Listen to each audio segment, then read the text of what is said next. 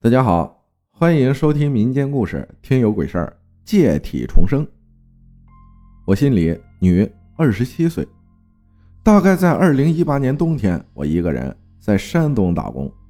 由于是个旅游城市，所以房租有点贵，我就找了个小旅馆住。旅馆在一条商业街，很旧了。街上一年四季，除了屋顶和马路中间，其他地方就见不到阳光了。旅馆一共有三层，也没有电梯。我住二楼，楼梯口拐角第一间二零幺。房间很大，但是背阴，白天都不亮堂。刚好我也不太喜欢太亮的房间，太亮了睡不着。我工作经常加班，经常晚上十一二点才下班。有时候下班会跟同事喝点酒再回家，因为商业街两边有很多小吃店。我这个人啊，喜欢听小说，有时候言情的，有时候玄幻。因为房间里就我一个人，时间久了不免有些孤独。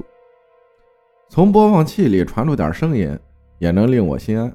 一直这样生活了差不多三个月，奇怪的事情发生了，我开始经常被鬼压床，还开始做奇怪的梦，有时候经常梦到谁家死了人，死了谁叫什么。包括他们的脸，我都看得一清二楚，我就觉得奇怪。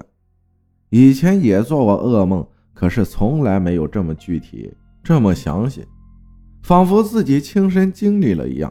不过我也没太在意。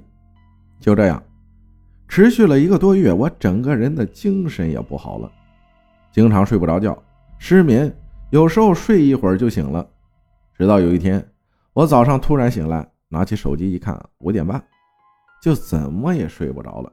心想，既然睡不着，就去吃个早餐吧。我就出去吃了个早餐，又回到宾馆，刚躺下，准备玩会儿手机，一会儿去上班。突然间门开了，进来一个人，我还没看清楚是谁，又很快的走出去了，鬼鬼祟祟，像做贼一样。我心想，不对呀，我锁门了。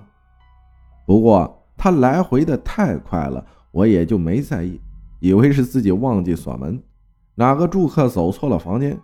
刚要起来去锁门，我还没来得及坐起来，那个男人又折回来了。我这才看清了这个男人，准确的说，他不是人。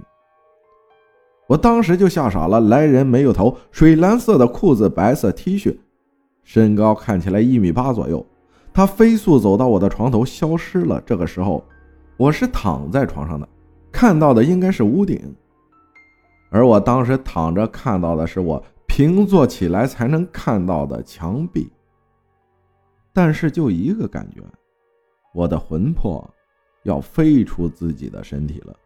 就在这时，我的猫突然一下子炸了毛，一声凄厉的猫叫，我感觉我的魂魄回来了。那个男人。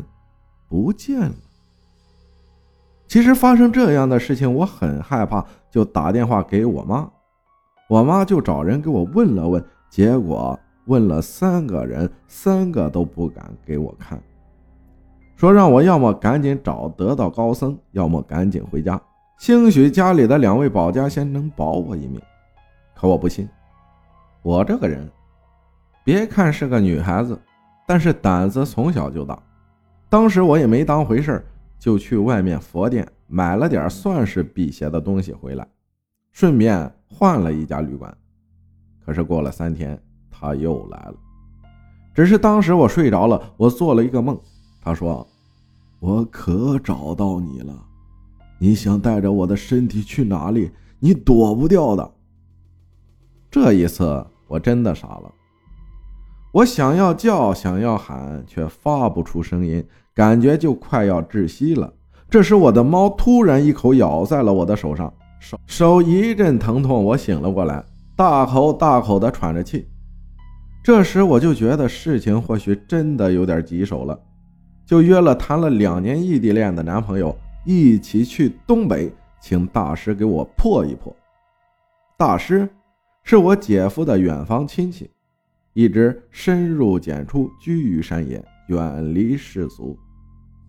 后来大师给我一个本命佛，让我随身携带，还让我换个阳光充足的地方，说我身上阴气太重，被脏东西缠上了，想要借我的身体重生，又给了我一张符，烧了化水喝，还让我回家避一避，说家中有仙家自会管我，所以我就回到了家中。到了家里，阳光洒进屋子里，暖暖的，很舒服。过了差不多十天，也做过几次噩梦，但那个男的没有再出现过了。不过，我现在人在男朋友家里，床头的感应灯没人动，会自己突然亮起来。感谢伟分享的故事啊！大家在评论区走一波，然后评论一下怎么回事。感谢大家的收听，我是阿浩，咱们下期再见。